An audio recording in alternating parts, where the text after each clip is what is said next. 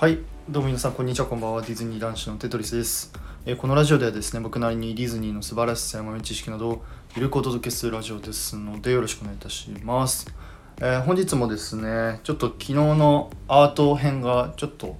好評というか 意外とコメントをくださったのでえー、と今日はパーク編のランド編ということでちょっとお話ししたいなと思います。であのまあたくさんあると思うんですけど僕がこうリストアップした中で特にこう、まあ、個人的に好きだなって思った、まあ、絵画とかアートとか、まあ、そういうのをちょっと4つご紹介したいなと思いますので、まあ、ぜひ参考にしてみてください。よろしくお願いいたします。でまずですね、え1つ目はこれはディズニーランドのですねファンタジーランドに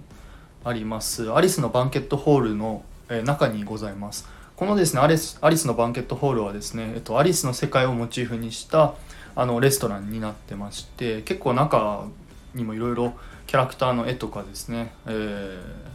天井とかにもいろいろ描かれたりするのでなかなか可愛い内装になってるかなと思います。でご飯も結構美味しいしあのね誕生日ケーキも 食べれるのでなかなかいいかなと思います。でここのですね、えっと、窓側の方に注目していただきたいんですけどこの窓側の方にですね、えっと、ステンドガラスがあります。でこれですね僕初めて見た時すごい心奪われてあのただのステンドガガラスじゃなくてえっとキャラクターのですね、えーキャラクターとかが結構描かれています、まあ、例えばマットハッターとかあとセイウチとかですねあとイモムシとかあとシャシャネコも確かいたと思います。があの描かれてるステンドガラスであの光とか当たったらですねすごい綺麗なので僕ここのですね、えーステンドガラス好きですね。アートと関係あるのかな？ちょっとアートと関係ないかもしれないですけどまあまあそういうのがあります。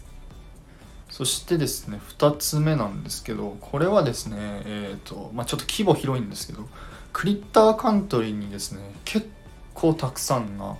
絵画があるかなと思います、まあうん、イラストていう絵画か、うん、があるかなと思いますね、まあ、で特にやっぱ多いのがグランマサラのキッチン、まあ、これもレストランなんですけどこのレストランの中とあとですねスプラッシュマウンテン、えー終わった後の道の途中とかにいろいろ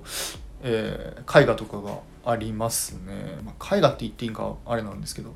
で特にグランマサラのキッチンの方にはですね、えー、とそのスプラッシュマウンテンで出てきたキャラクターたちの絵画が描かれてたり、えーそそれこそですねグランマサラのですねサラおばあちゃんの写真とか、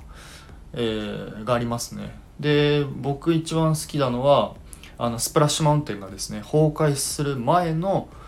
あのチカピンヒルって合ってるかな？チカピンヒルかな？チカピンヒルとかがあのあるので、まあ、これもなかなか面白いかなと思います。あとビーバーブラザーズの写真とかもね確かあったかなと思いますのであのぜひちょっとクリッターカントリーの方に足を運んでみて見てください。ごめんなさい。下手くそで。でこれ次ですね。3つ目なんですけどこれはですねえっ、ともう新エリアにあります美女と野獣の魔法の物語の Q ラインですね。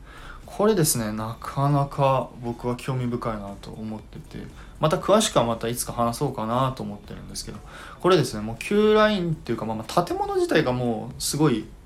作りになってるなって思いました。っていうかまあいろいろ調べたんですけどね。で、えっと、っていうのがもともと美女と野獣の年代が確か1740年ぐらいだ1700円のごめんなさい半ばぐらいの時代背景ででこの「美女と野獣」のですね野獣の城はですねえっ、と作品の時にコグスワークの方があの言ってたんですけどあのロココ調のスタイルをモチーフにしてるっていう発言がありました。でこのアトラクションの Q ラインはそれをもう忠実に再現してて、えー食器とかそれこそろうそくとか時計とかがですね、えっと、ロココ調のちょっとアンティーク調のものになっております。これはすごい面白いなと思いました。で僕が一番好きなのがですねここの Q ラインにあるタペストリーに注目してほしいです。これタペストリーって何って思うかもしれないんですけど壁とかにですね、えっと、貼られてるなんか布状のやつなんですけど ごめんなさい。はい。ごめんなさい。あのお詳しい方本当にすいません。僕ちょっと下手くそなんですけど。その、まあ、タペストリーがすごい面白くて僕最初このタペストリー見た時に、まあ、絶対何か裏があるだろうなと思っていろいろ調べたらやっぱりそのタペストリー一つ一つのその絵がやっぱりレ、えっと、美術品の絵みたいで僕もですね全部詳しくないんですけどあの多分調べたら結構その美女と野獣の魔法の物語,、ま、物語の Q ラインにそう飾られてある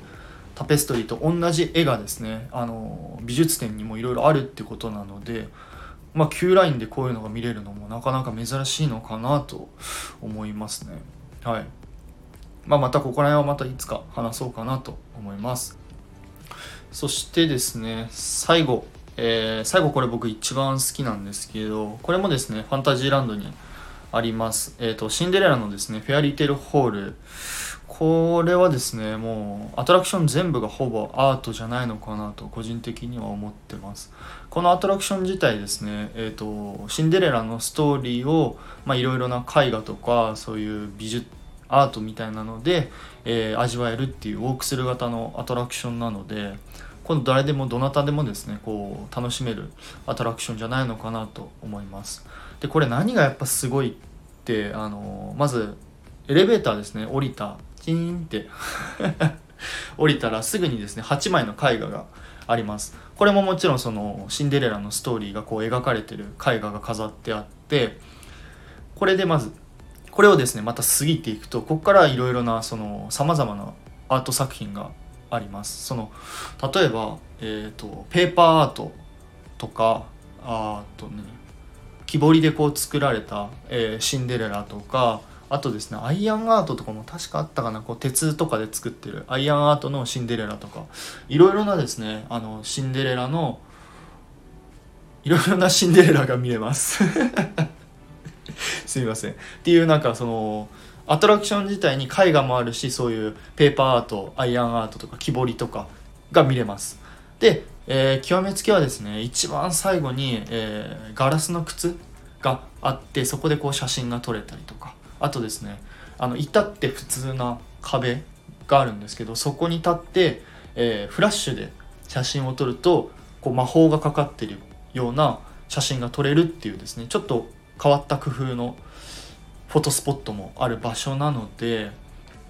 まあ、特にあのインスタ映えしたりとかあと女の子とかですね女性の方とかもすごい楽しめるアトラクションなのかなと思います。なんか途中からアトラクション障害になりましたね。なんかアトラクション兼あのアートが味わえる場所なのであのぜひぜひ行ってみてください。はい、えー、今回はですね、えー、昨日に引き続きディズニーランドで味わえるちょっとア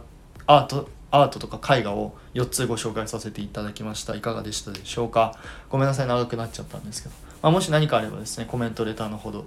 お待ちしておりますのでよろしくお願いいたします。それではまた次回の配信でお会いいたしましょう。テトリスでした。バイバイ。